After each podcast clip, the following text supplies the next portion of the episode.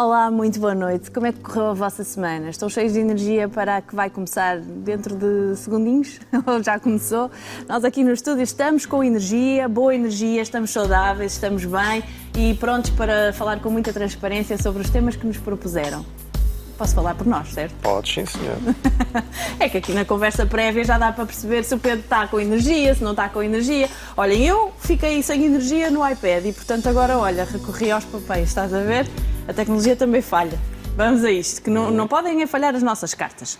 Olá, Ana e Dr. Pedro. Acompanho-vos com regularidade e muito prazer. Gostava de deixar algumas questões que me têm perturbado. É possível alguém ser abusado sexualmente na infância e isso ficar apagado da memória e aparecer 20 anos mais tarde, quando se inicia uma relação amorosa? Como é que a própria deve lidar com isso? E o parceiro? A ser verdade que é possível, que efeitos pode ter na vida sexual? É possível que o trauma impeça esta mulher de ter prazer sexual, mesmo dizendo que ama e deseja o parceiro? Sei que estou a perguntar sem fornecer dados. Talvez noutra ocasião. Muito obrigada e bem-aja. Uhum. Um... De facto, temos pouca coisa, mas se calhar é pouca, mas, mas, mas dá pano para mangas, não? Sim. É, é pouca e muito ao mesmo tempo, é, não é? Também me pareceu. Uh, repara, no fundo é pode um trauma real ou fantasiado eh, ficar recalcado no inconsciente durante anos e aparecer mais tarde? A resposta é sim, pode. Um, eu digo fantasiado eh, porque, repara, todos nós temos. uma coisa são as lembranças da nossa infância, Sim. outra coisa são as lembranças sobre a nossa infância, que é, que é a maioria daquilo que nós temos e, portanto, muitas vezes são lembranças que estão retocadas aqui e acolá, em alguns casos muito reconstruídas até. Um, e, portanto, quando eu digo isto é porque nestes retoques, nestas reconstruções, uh, é aí que os psicoterapeutas entram para tentar decifrar os significados que, entretanto, foram atribuídos ao que aconteceu. Estes retoques são para o bem e para o mal? Ou seja, damos retoques sim. para atenuar coisas e damos retoques sim, para sim. exacerbar outras? Sim, sim. E, e, e depois o, o, o, jogo divertido, e, mas divertido e, e, profundamente, é profundamente estimulante, mas pode ser também muito doloroso, é perceber porquê. É? Porque pois. é que eu agravei as cores numa determinada pessoa, eh, porque é que eu atenuei noutra. Um, e, portanto, aliás, até te digo, o mais comum é quando ele fala, é, havendo trauma sexual uh, na infância, pode ficar adormecido algum período de tempo uhum. e depois dali pela puberdade, ou quando surge o primeiro namoro, ou quando surgem as primeiras atividades masturbatórias, portanto, com o despertar da sexualidade, ele poder uh, vir à consciência, não é? Mas também pode acontecer isso que, que o espectador disse. Alguém que pode ter sido abusado sexualmente na infância e quando retoma uma vida amorosa e, e sexual com, com um companheiro, isto uh, vir tudo ao de cima. E aqui abusado não implica necessariamente uma violação. Exatamente. Bom, repara, não, implica, não, não, não implica a, a violação e, e, também não implica trauma embora eu esteja a usar a palavra, não é? Pois. Porque nem todo o abuso sexual, uh, nem todo o abuso em geral e o sexual em particular eh, é gerador de trauma. Há aqui um gradiente, como é uhum. é evidente. Quer dizer, uma violação não é um apalpão, uma ameaça coerciva não é um piropo, quer dizer, apesar de tudo, há sim, graus. Sim. E além disto, o facto de depois ganhar contornos de trauma tem a ver, evidentemente, com o impacto da experiência em si, mas também tem a ver com condições internas, é? Quem foi a pessoa que praticou, como é que praticou.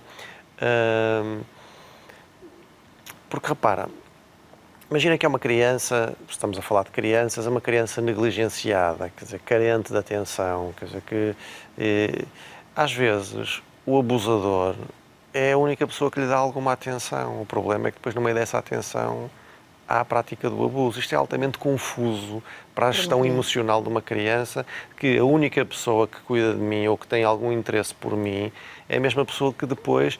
E, portanto, é, é, é muito difícil a criança conseguir perceber onde é que está a fronteira entre o certo é. e o errado e o que é que. E o que, é que... Muitas vezes só processa isso mais tarde e depois é um trauma em cima do outro. Percebe, percebe claro. que foi negligenciada e percebe Sim. que foi abusada. Sim, não é?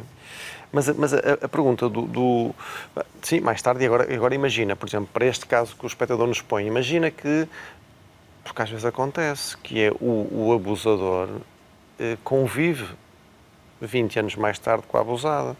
Se nós pensarmos que grande parte das vezes os abusos sexuais são praticados por pessoas próximas das crianças. Da família. Um familiar, um vizinho, sim, um sim. primo, um tio, um avô, um, um professor, um, um, padre, como infelizmente também o vemos, o treinador, exatamente.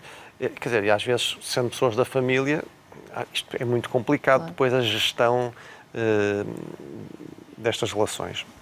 Mas, mas, mas a pergunta é muito comum nos consultórios, que é depois as pessoas uh, confrontarem-se com esta ideia de o que é que é melhor para mim? Quer dizer, o melhor é, é, é eu tentar manter isto apagado uhum. ou estar aqui a falar disto e relembrar. Um, e, portanto, o melhor é apagar o sofrimento que isto me traz ou é verdade aquela máxima de que a melhor maneira de esquecer, com aspas, a melhor maneira de esquecer é lembrar, é recordar. Uhum do ponto de vista do, do, do, próprio, é evidente que repara, o nosso funcionamento mental está, está, está montado para nós fugirmos do, da dor e do sofrimento e, portanto, quer evitar entrar em contacto com isto. Mas a verdade é que hum, a melhor maneira é mesmo entrar em contacto com isto e recordar, elaborar, digerir é a melhor maneira de se conseguir eh, sair disto. Desde logo por três motivos, há muitos mais, mas estes três à cabeça. É que, grande parte das vezes, em termos de funcionamento mental, há um consumo de energia muito grande para manter isto reprimido no inconsciente. As coisas não ficam apagadas, uh, esquecidas cá na gaveta do fundo. Não, há ali uma força, há uma energia mental que está despendida para manter aquilo fechado no quarto dos fundos, não é? Ora, energia é essa que, está, que falta depois noutras áreas pessoas pouco competitivas no desporto, pessoas pouco competitivas na área profissional, na, na, na, vida social e, portanto, desbloqueando isso, nós conseguimos ir buscar recursos, digamos assim, para outras, onde ela possa depois sublimar isto em coisas muito mais prazerosas e construtivas para a vida daquela pessoa.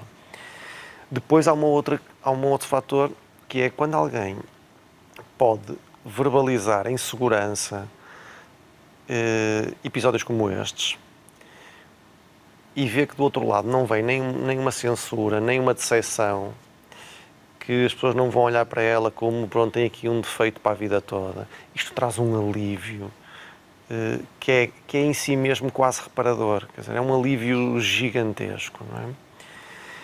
E depois lembrar sempre às pessoas que o trabalho dos psicoterapeutas mais do que trabalhar com a realidade dolorosa que, que aconteceu, nós trabalhamos é com os significados que foram lá postos. É? Um, em cima dessas lembranças. E que são significados, às vezes, que trazem sentimentos, são significados, muitas vezes, errados, muitas vezes em que a vítima diz, mas em que é que eu, em que é que eu falhei? Terei dado algum sinal? Quer dizer, porque é que eu não fui capaz de, de não permitir aquilo? Podem gerar culpa, podem gerar vergonha. E nós trabalhamos é com estes significados no sentido de os, de descontaminar e pôr lá significados novos. Uhum. Não, vai, não vai fazer desaparecer a cicatriz, o sofrimento, mas evidentemente deixamos é de ter esta, estes significados terroristas de eu se calhar fui culpada, eu se calhar fui cúmplice num ato daqueles, eu tenho uma vergonha aqui que não consigo aguentar mais. E, portanto, eu digo isto porque a realidade dolorosa é sempre trabalhada nestas questões, mas depois a fantasia, os desejos que possam, que possam ter pairado também. E nesse aspecto, com isto que acabei de dizer, o espectador já pode perceber que se a sua companheira abriu o jogo com ele, contando-lhe uma coisa destas, a atitude dele vai ser importantíssima, no sentido de de conter, de não censurar, de não, de não se mostrar decepcionado com, com aquilo, eh, porque é fundamental este, este passo. Ela decide, se ela, se ela lhe falou nisto, e aparentemente terá falado, é porque decidiu confiar-lhe uma coisa muito delicada. Sim. Era bom que ele fosse, eh, ele não sonha comigo, mas era bom que ele fosse merecedor de uma Sim. confiança destas, não é? E, portanto, que, que, que haja em conformidade. Mas olha que eu não sei, Agora vou-te complicar a vida. Eu não sei se foi um senhor que nos escreveu. E eu não sei se é ele que está a contar que a companheira lhe contou ou se é uma mulher que nos escreve a dizer como lidar com isso, pedindo ajuda para ela própria ou para outra pessoa. Pronto, mas. Ou uh, seja, não tenho a certeza de quem. quem mas quem mas se for, se for, este recado é dado, é dado para os companheiros maneira, ou para claro, as companheiras. Claro. Que um dia forem confrontados com alguém. Sim, sim. Uh, Até porque essa preocupação está aqui, e o parceiro. A, assumir, é? claro, não é? Hum, e, portanto, o próprio deve pedir ajuda sim. para fazer este trabalho que eu disse. O parceiro deve ter esta atitude uhum. que eu acabei também de, de, dizer. Quanto às consequências ou as implicações que sim. possam ter na sexualidade, bom, repara, eh, são inúmeras, porque começam logo pelas questões físicas, pode, pode, às vezes podem ficar lesões, podem ficar doenças sexualmente transmissíveis, que deixa logo ali uma marca a, a, a, carregar ainda mais da angústia já este, este, este facto. Pode haver gravidez indesejadas, abortos. Repara, em termos psicológicos, tu tens muitas vezes aquilo que as pessoas chamamos o, o stress pós-traumático. São pessoas que depois, quando isto vem à consciência, sentem-se inundados por, por flashbacks, têm muitas imagens disto, que, e são imagens às vezes intrusivas, por exemplo, no ato sexual. Estão uhum. a iniciar um ato sexual e de repente estão a ser uh, bombardeadas com flashes do, daquilo que lhes aconteceu lá atrás e como compreendes, isso é profundamente inibidor claro. do desejo e do prazer. É frequente nós vemos pessoas que arrastam quadros mais depressivos, os abusos de substâncias estão muito associados a isto e é evidente que um abuso sexual, em qualquer idade, mas na infância em particular, não dá propriamente, não reforça propriamente a autoestima e a autoconfiança da, da, daquela criança. Dizer, então, no, então, no que toca à capacidade de me vincular e de me entregar às pessoas, como compreenderás, aquele exemplo que falávamos há bocadinho, visto que muitas das vezes são pessoas que é suposto cuidarem de nós, que nos estão a violar, como é que eu depois vou poder confiar sim, sim. vida fora e entregar-me às pessoas? E é possível que tudo isso esteja. Uh apagado ou adormecido e desperte 20 anos depois pode, numa relação? Pode. pode pode, às vezes por motivos eh, até muito, o mais comum é este, quer dizer, Sim. que é de repente a pessoa diz assim, olha, eu agora encontrei aqui a pessoa até de quem gosto, isto vai funcionar bem e de repente isto, isto, isto aparece. É muito curioso que até é bonito porque a, doutora Ana Guedes uh, escolheu este título do, do, do, disto, do abuso este, sexual este meu. poder ficar tatuado, não é? Hum. É curioso que há uns dias alguém me dizia, isto é uma coisa muito curiosa, que uma pessoa que tem tatuagens hum. e que se está a confrontar, não tem nada a ver com abusos sexuais, são coisas sim, sim. que têm a ver até com as relações de infância com os pais, e, e, a descobrir coisas e coisas que não são assim propriamente muito agradáveis, pronto, mas é, o que, é, é a vida que temos, e, e, e que tem um sonho em que era da pele branca, digamos assim, começavam a aparecer tatuagens. Tatuagens que vinham de dentro da pele, tatuagens assim um bocadinho mais grotescas, mais assustadoras, Sim. não é? E que ela associava exatamente a isso, à tomada de consciência com coisas uhum. que estiveram recalcadas e reprimidas, não é? Portanto, é muito. Foi uma, foi uma feliz coincidência eu ter escolhido a palavra tatuada, porque, eh, porque de facto a mim faz muito sentido, sobretudo porque ainda foi esta semana que, que ouvi esta história, não é? Um, Desconhecia, foi mais na lógica do não sair, não é? Não sair. Ficam lá para sempre. Claro. Mas, Mesmo mas, que às vezes nos esqueçamos mas, deles. Mas para, é muito curioso porque, eu volto a dizer, o normal é o, o, o normal. O, o, comum é as pessoas irem se lembrando, isto pode, não, não, não fica necessariamente apagado. Pode haver casos em que isto de facto fica assim. Uh, e às vezes há pessoas que te dizem, a meio do processo terapêutico, que estas inibições que eu tenho, estas dificuldades que eu tenho, por exemplo, dificuldades às vezes sociais, eh, eu evito as intimidades, uhum. seja com amigos, seja com quem for, socializo pouco, não me entrego às pessoas.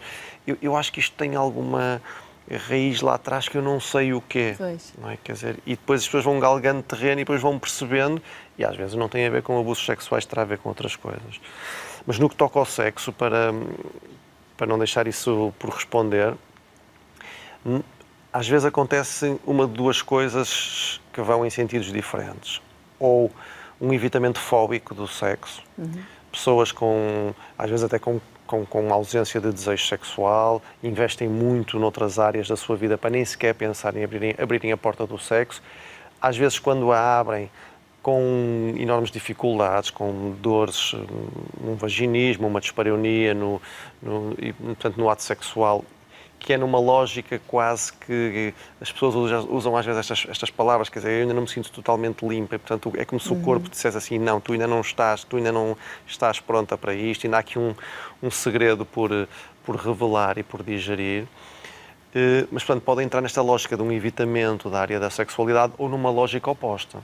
Isto é, às vezes até numa coisa compulsiva, encontrarás às vezes pessoas que... Hipersexuais. Sim, ou, e às vezes pessoas que até têm um comportamento sexual, eu tenho que ter cuidado com esta palavra, mas vou usá-la, que é um comportamento sexual promíscuo, no sentido uhum. de, uma, de uma compulsividade sem critério na, na, na, sua atividade sexual e que a base pode também estar aqui. Quer dizer, quase que numa, numa lógica compulsiva de um reencontro com aquela experiência sexual que lá atrás foi traumática, mas agora com um novo desfecho, até porque agora sou eu que estou a pois. caçar, sou eu que estou a dominar, não sou eu que estou ali a ser a vítima passiva da, na atividade.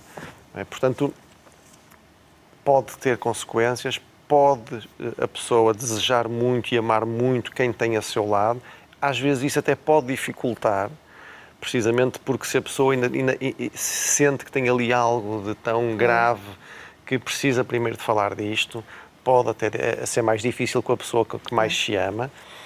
Mas há essas forças bloqueadoras do prazer, não é? Exatamente. E da fruição, não, não, não, consegue desfrutar. Portanto, portanto é, é muito importante se, se há alguém que está neste ponto de achar que uh, peça ajuda, porque isso, isso é uma coisa que, que tem um que tem um prognóstico no sentido da pessoa se ir pacificando com Sim. isto e ir desbloqueando, e não é só a área sexual que se desbloqueia, como aí está posto na carta, é o outro. Desde logo, eh, convém evitar aquilo que nós também vemos muito, que é alguns abusos sexuais estarem associados a comportamentos autolesivos, a ideação suicida, às toxicodependências, Sim. quer dizer, portanto, é, desde logo para evitarmos eh, males maiores. Mas até, mesmo que as pessoas tenham a vida organizada, aquilo que eu dizia, quer dizer, há ali forças, há energias que estão alocadas a manter aquilo a manter aquilo ali no quarto dos fundos e a não deixar sair, uhum. que precisavam de ser desbloqueadas para outras áreas da vida, não é? Para a pessoa ter uma vida mais mais sim, feliz. Sim.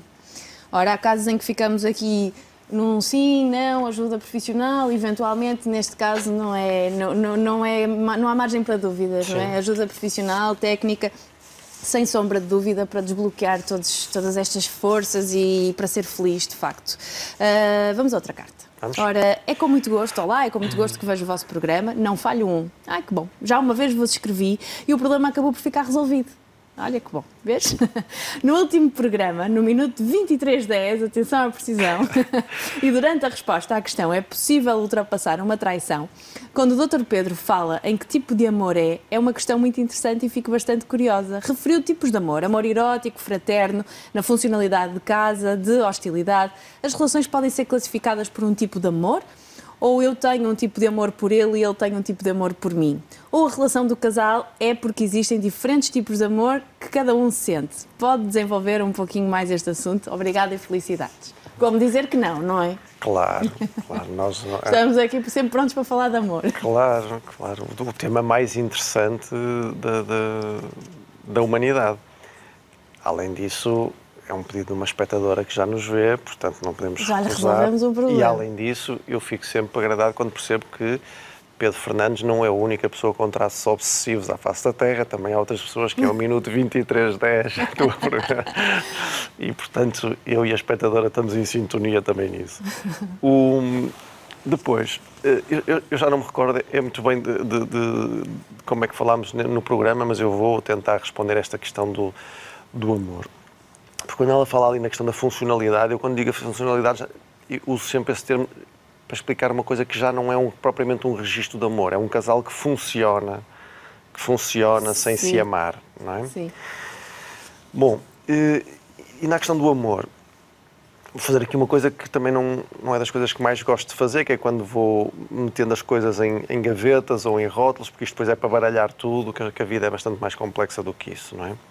Mas se nós pensarmos uma coisa é olharmos para as relações e quando alguém te chega a um consultório e te diz sim, estou numa relação amorosa há X tempo um, e a coisa funciona bem. Isto não, não, chega para eu perceber que tipo de relação amorosa está ali estabelecida. Se tu quiseres, uma coisa é um amor, chamemos-lhe sadio, mais que é no fundo aquilo que os espectadores do Porto Canal maioritariamente têm nas suas casas. Não temos não é? dúvida. em, que, em que esta coisa do sexo, do respeito, da cumplicidade, da intimidade, da solidariedade funciona bem, de uma forma equilibrada e fluida. Não é? Mas depois podemos ter muitas outras formas de relações amorosas. Por exemplo, há, há quem, ainda aqui há quem encaixa aqui uma coisa de amor chamada amor-paixão, que é uma coisa, no fundo, é uma paixão que eu ainda não considero propriamente um amor, porque a paixão é assim um estado de loucura isolada, é? em que nós estamos apaixonados por uma imagem que não existe e, e, pronto, mais para a frente havemos de descer à terra e perceber então qual é a imagem real e se, e se conseguimos dar o salto para o amor ou não. Mas tu repara, há, há relações em que tu vês que é aquilo que os, os chamam muitas vezes de um amor simbiótico, não? quer dizer, que são pessoas que têm uma relação, que o, o sonho delas é ter uma relação amorosa completamente fusional, em que os dois são um só, quer dizer, não há espaço para individualidades dentro daquela relação. A meia laranja? E é, é mais do que isso, mas, é, mas sim, é meia laranja. Uh, mas, mas é uma, numa lógica em que mas as, mas as meias laranjas têm que andar sempre encaixadas, não podem ter vida própria, pois. quer dizer, e portanto a outra parte não pode querer ir um, passar um sábado com as amigas ou com os amigos sem o outro fazer parte, não podem gostar de coisas distintas e portanto é uma coisa uh, bom que eu acho que é muito abafante, não é? um, muito abafante e que a prazo, lá está, ou os dois encaixam mesmo neste jogo fusional ou a coisa vai correr mal. Encontrarás outras relações mais da linha tirânica, em que normalmente é uma das partes que uma personalidade mais obsessiva, mais paranoide, uhum. e em que para eles, para, para, garantirem o amor, as coisas têm que estar sempre debaixo de um grande controle e de uma grande posse. É? Muitas vezes até ali com algum delírio do ciúme e, portanto, vêm fantasmas eh, a ameaçar por todo lado e, portanto, tem que haver ali uma rédea muito curta eh, em relação ao outro. Uma outra forma de amor também que se encontra muitas das vezes é um amor mais sadomasoquista, em que, eh, quer dizer, eles não estão bem nem juntos nem separados, quer dizer, há sempre ali uma relação muito turbulenta e em que normalmente às vezes numa, numa lógica fixa, em que há um sempre mais, mais cruel, Sim. mais sádico e o outro que está ali a, a pôr-se a jeito para sofrer, às vezes isto vai alternando, não é? E, uhum. portanto, ora agora bates tu, ora agora bato eu. Mas alguém tem de bater. E, e, e lá, alguém tem que bater e alguém tem que gostar de ser batido. Porque, e alguém tem que sofrer. Porque, porque reclamam, Sim. reclamam, mas não querem sair da relação, Sim. não é? Um, que é diferente, por exemplo, se pensarmos numa lógica de, de, algumas relações de uma tonalidade mais narcisista, não é? Em que há, normalmente aí há sempre uma sua Majestade na Torre de Marfim e depois alguém mais submisso cá embaixo, cuja função é apenas dar brilho, agradar e dar brilho à, Sua Majestade. Um, e uma coisa que, que, os brasileiros usam muito, os brasileiros, os, os técnicos, os, os, os, psicólogos, os psicoterapeutas brasileiros usam muito uma expressão que é um amor tantalizante. Tantalizante vem, de, vem do mito do tântalo. Tântalo, tanto quanto eu sei, eh, uma vez resolveu brincar com os deuses e desafiar a omnisciência dele e roubou-lhes os, os, alimentos e o vinho de, um, de, um, de, uma festa que ia haver e como castigo ele foi desterrado lá para um sítio em que havia água e havia árvores de fruto, mas cada vez que ele chegava à beira da água, a água fugia-lhe sempre que ele tentava ir a, subir às árvores de fruto, os, os ramos levantavam-se e, portanto, ele estava perto dos alimentos, mas iria morrer à fome e à sede. É? Então, eles usam esta, esta, esta metáfora para para aquelas pessoas que estão envolvidas naquelas relações eh, em que o outro está tão próximo, mas ao mesmo tempo sempre inatingível, não é? Sempre com a ameaça de que nós vamos ser felizes amanhã, mas não é amanhã, é depois da manhã, deixa-me só sair desta relação, deixa-me só acabar o curso, deixa-me só juntar dinheiro, deixa-me só separar-me da mulher, deixa-me só. E, e, e vai-se alimentando esta expectativa um, que nunca se irá concretizar, não é? Portanto, é assim uma forma patológica, se quisermos, de, de, de, de manter. Um, em que, claramente, é, esta forma de, acho difícil falarmos disto sem perceber que há nisto muito de narcísico, há, há nisto muito de, de, sádico e de masoquista que falámos também no, nos outros. E continuamos a falar de amor. São formas. são formas. São, não, são formas de amar. Não é um, é um amor saudável, na minha, na minha, na, minha, leitura, não é? Como também, olha, uma das maneiras. Tu às vezes encontras pessoas que te entram no consultório e dizer: Eu tenho um problema, que eu amo demais. ame demais. Sim, nós já tivemos e tu cartas vais, dessas e tu vais aqui. perceber, e tu, e tu rapidamente percebes que aquilo não é uma questão de amar demais o outro, é, é uma questão de são pessoas que têm os seus núcleos básicos de, de segurança e de confiança completamente deficitários e, portanto, eh, aquela pessoa não consegue ter confiança nela, de que ela pode ser amada e não vai ser abandonada ao primeiro espirro. E, e- e não consegue também ter confiança no outro. E, portanto, normalmente são pessoas que lá está, que entram nesta lógica muito simbiótica de temos que estar sempre juntos, eu Sim. tenho que estar sempre disponível para ele, eu não posso marcar nada porque É, ele pode... de tudo. Eu não posso marcar, exatamente, eu não posso marcar nada porque ele pode decidir à última hora e fazer qualquer coisa e eu tenho que estar disponível para ele. Hum, e pronto, isto também não me parece que seja qualquer coisa que dê grande saúde. E depois há uma outra forma de amor, eh, uma última, que, que é a amizade, não, é? que não tem, a ver com, não tem a ver com a carta que, a- que a espectadora diz, mas que eu, que eu não, não resisto a introduzi-la aqui, porque, primeiro porque eu considero de facto a amizade uma forma de amor, não é? Ah, ah, aliás, é uma... Eu não sei se já te contei esta história. O Chico Buarque conta uma história de uma música que, que ele, ele criou uma música baseada numa história que ouviu do Montaigne com o Laboetie, que eram dois grandes amigos, dois filósofos. eh, Não conheço. Não. Não. Eh, porque quando o, o- Montaigne, que teve, se divertiu imenso com as mulheres e não queria grandes compromissos, e o grande amor, há quem diga que o grande amor da vida dele foi um amigo, que era o Laboetie, que era um pouco mais velho do que ele, que quando morre eh, deixa a mulher para ir morrer junto do amigo com, com 30 e poucos anos. Portanto, aquela era uma relação. E quando o Montaigne escreve os seus ensaios e, e chega ao capítulo da amizade, e que era dedicado todo ao Laboetie, que era o seu grande amigo. E é uma história muito gira que porque ele quando quando na dedicatória eh, gostava dele, ponto. é?